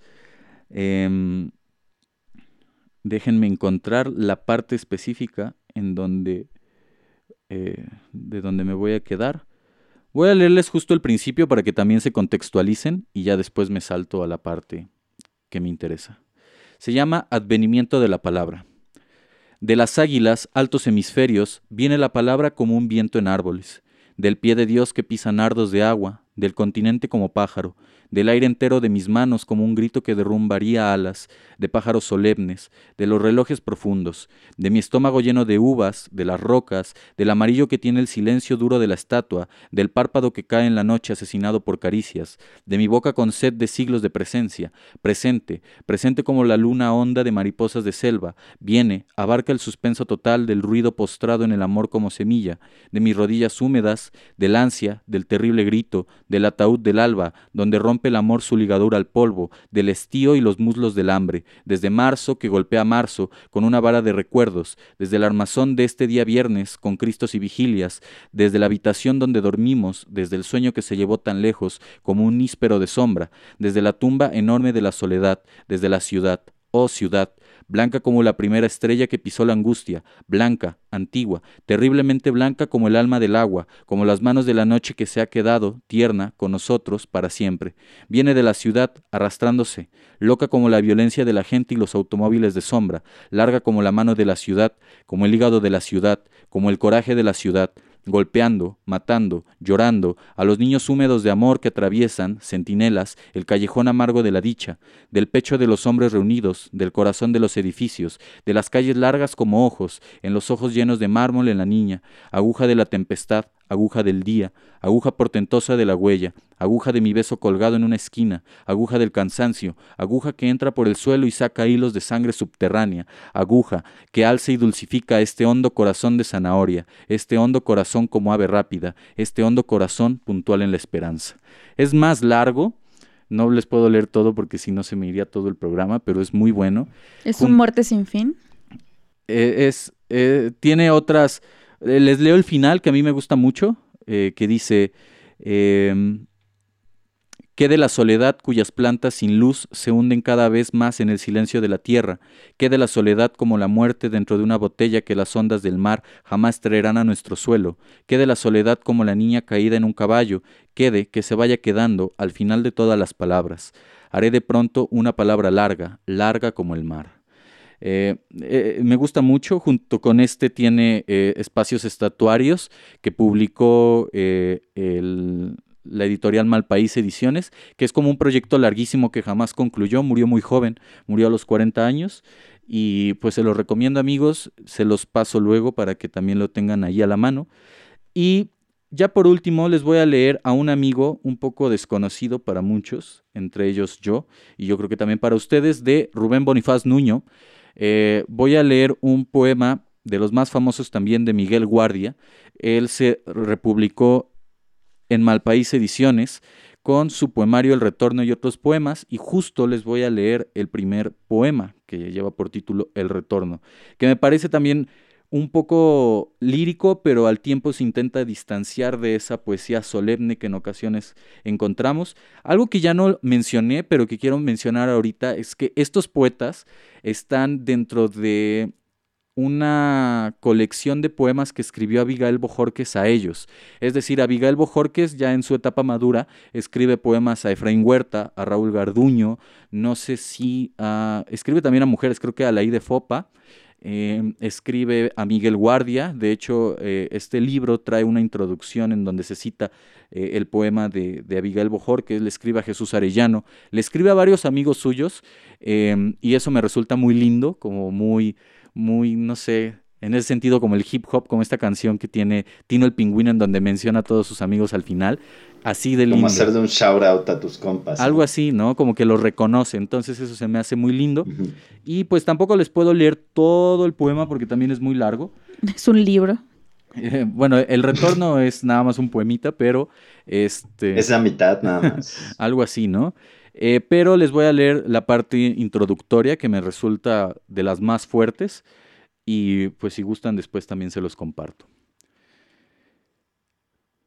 Hoy para hablarte me he quedado solo.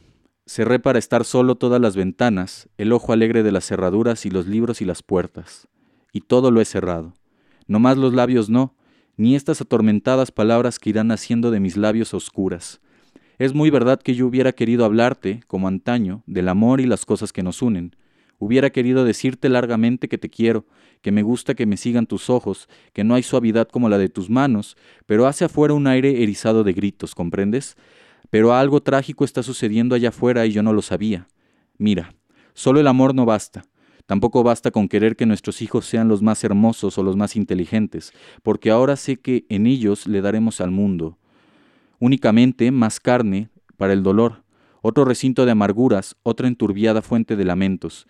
Ni siquiera bastaría que tú y yo y nuestros hijos fuéramos a detener a todos los que pasan para preguntarles, con un gesto amistoso, por qué están desesperados, por qué gritan así, por qué llevan la vida como la más estúpida, la más innoble o la más feroz de las tareas.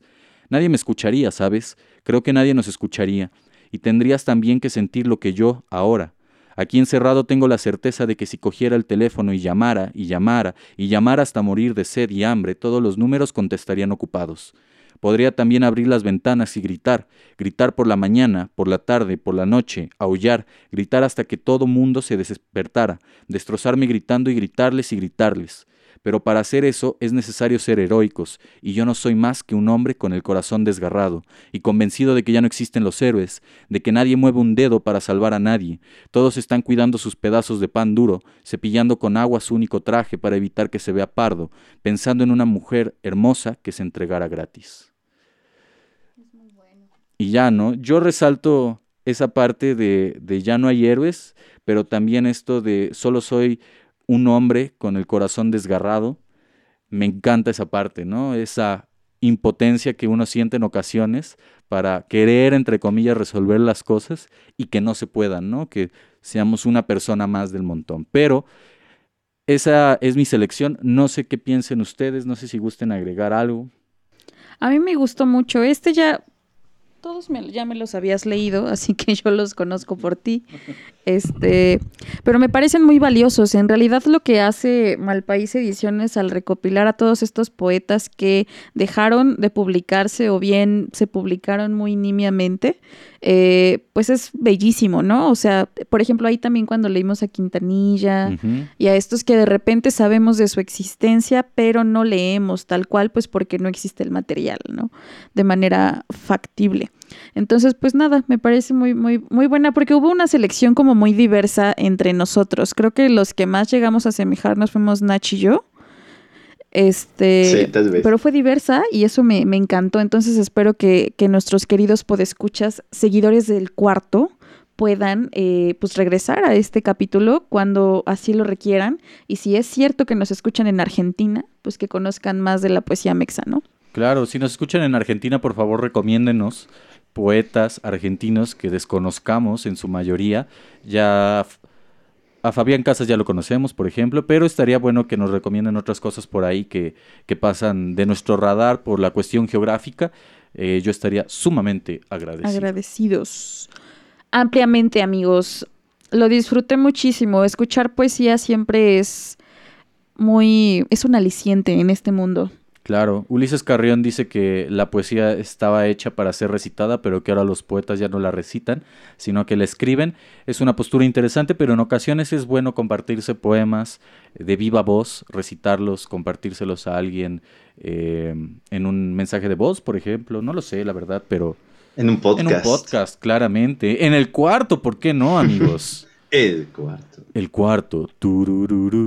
Patrocínenos. Sean en la última hora del día el, cuarto el cuarto patrocinándose a sí mismo como un juego metatextual y también muy Christopher Nolan. Amigos, los quiero mucho, Yasu.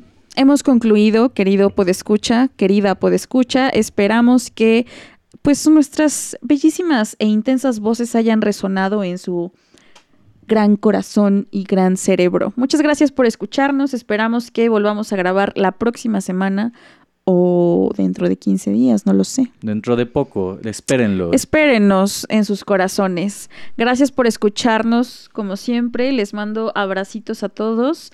sigamos resistiendo en este mundo que nos tocó vivir. Así es. Y nada, fuerza. Nach. Muchas gracias, amigos. Siempre es bonito escuchar poemas. Lean los poemas que, que, les, que les pusimos, los poetas, búsquenlos Compartan con sus amigos, compartan el cuarto con sus amigos y sean felices, resistan, aún no hemos salido del fin del mundo. Así que por el momento este sigue siendo el cuarto charlas del fin del mundo. Pero resistan ahí como el buen Abraham. Abraham. Pues gracias amigos. Eh, este programa fue bien entretenido. Me gustó. Siempre para mí es algo chido hablar de poesía. Porque creo que pocas veces se puede hablar de poesía. Y ustedes, amigos, pues escuchas, lean más poesía. Creo que es una forma interesante de acercarse a la literatura. Además, eh, a mí me parece que es un género que podría tener más validez en esta época, donde todo es más rápido, porque justo es como de dude. Vivimos en, en la época de Twitter y de WhatsApp, ya nadie va a leer una novela de mil páginas, qué hueva leer. Excepto Juan. Pueden agarrar un libro, mandarlo en, en forma de WhatsApp, y todos los días le mandan un WhatsApp a alguien con un poema, y leen un libro en, en manera de WhatsApp. Sí, puede Sería un ejercicio puede ser. interesante. Y gracias por acompañarnos, gracias a todos, gracias por compartir sus poemas. Los quiero amiguitos, nos vemos y nos escuchamos Saludos pronto. a todos y nos despedimos con los poemojis escritos de Dante III. Eh, aquí les va uno. Exacto. Adiós. Adiós. A mí me gustan mucho, pero eso es tema para otra ocasión. Adiós. A mí también.